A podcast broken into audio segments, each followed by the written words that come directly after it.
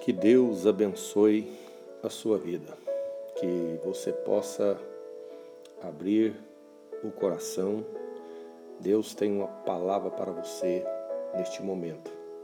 Nós vamos meditar na palavra de Deus hoje no livro de Eclesiastes, capítulo de número 3, do verso 1 ao verso 8.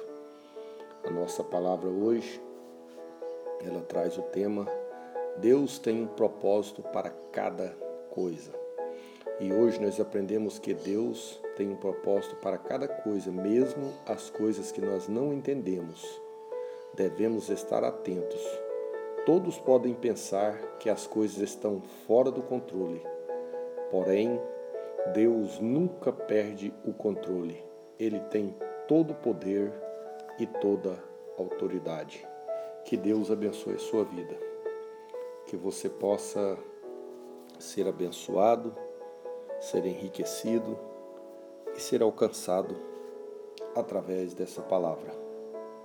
Hoje nós vamos meditar acerca desta passagem que nos mostra que Deus ainda está no controle.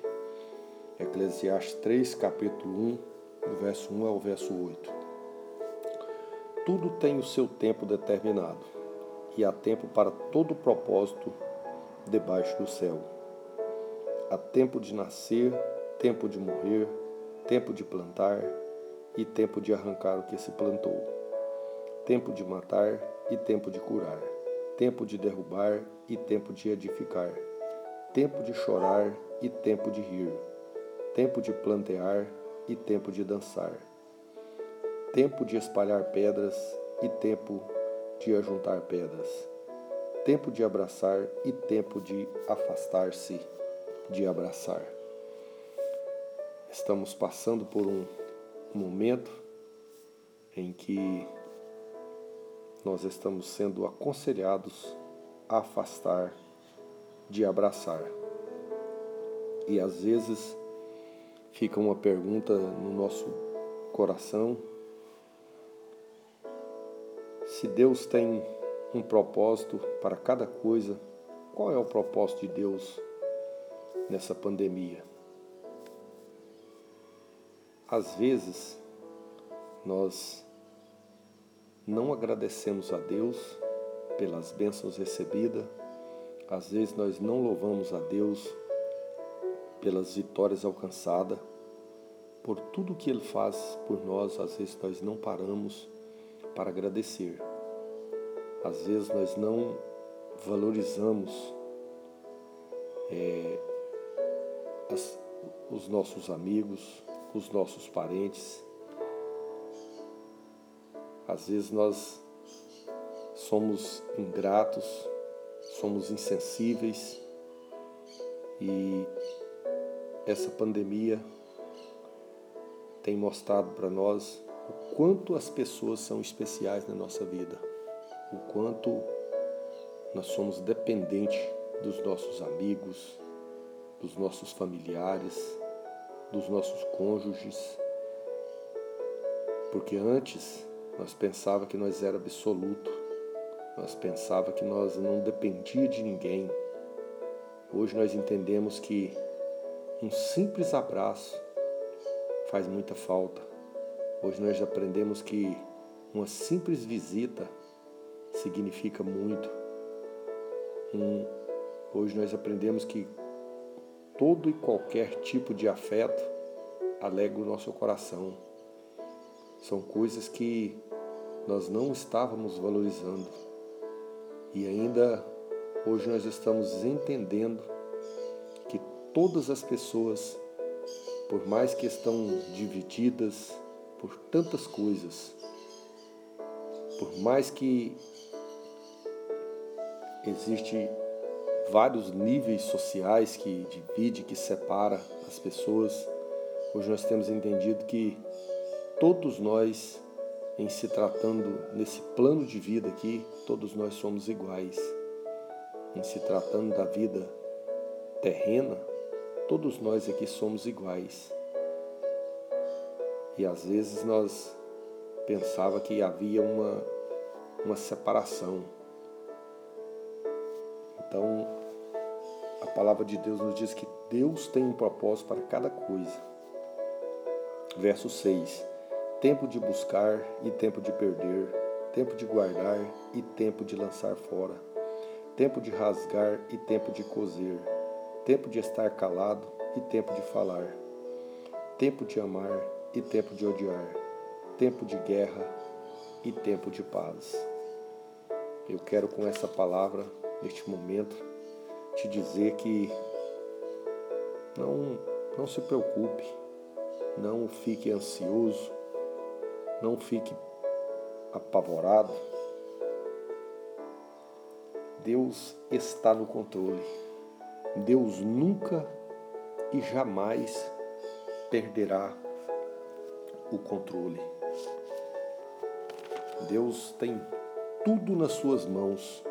Salmista Davi, no Salmo de número 24, no verso 1, ele diz o seguinte: Do Senhor é a terra e toda a sua plenitude, o mundo e todos aqueles que nele habitam. O Senhor tem todo o controle, todo o poder e toda a autoridade. Às vezes, quando nós não estamos entendendo, quando nós não estamos é, identificando as coisas, quando as coisas saem do nosso controle, nós pensamos que Deus perdeu o controle. Mas eu quero te dizer neste momento, Deus não perdeu o controle. Deus ainda detém nas suas mãos todo o poder e toda a autoridade. Deus tem um propósito para cada coisa. Talvez o propósito de Deus é que nós nos humilhamos mais, que nós sejamos mais gratos, mais agradecidos, mais humanos, ajudamos mais o nosso próximo, demonstramos mais o nosso afeto, sejamos mais presentes na vida das outras pessoas. Talvez Deus deseja que nós mudamos o nosso comportamento, a nossa maneira de ser, a nossa maneira de pensar, e que nós possamos agir completamente diferente, às vezes do que nós temos agido e às vezes até mesmo do que nós temos aprendido. Deus espera que nós aproveitamos cada segundo, cada milésimo, cada minuto, cada instante da nossa vida. A palavra do Senhor nos diz que aquele que tem nas suas mãos a oportunidade de fazer o bem e não faz, peca. Se você pode ajudar alguém, ajuda. Se você pode abençoar alguém, abençoa. Se você pode fazer algo para melhorar a vida de alguém, que você possa fazer. Não fique preocupado com o dia de amanhã. Deus está no controle. Livro de Provérbios, capítulo 4, verso 18, o sábio diz o seguinte: Mas a vereda do justo é como a luz da aurora, que vai brilhando mais e mais até ser dia perfeito. Como o amanhecer, é como o clarear do dia. Vai brilhando, brilhando, até acabar de amanhecer ou até ser dia perfeito. E às vezes nós olhamos para esse problema que nós estamos passando e pensamos: esse problema é muito grande. Essa pandemia ela é incontrolável. Quero te dizer que não. Quero te dizer que nosso Deus é muito maior. Quero te dizer que Deus tem um propósito para cada coisa. Mesmo quando nós não entendemos, precisamos estar atentos à voz de Deus.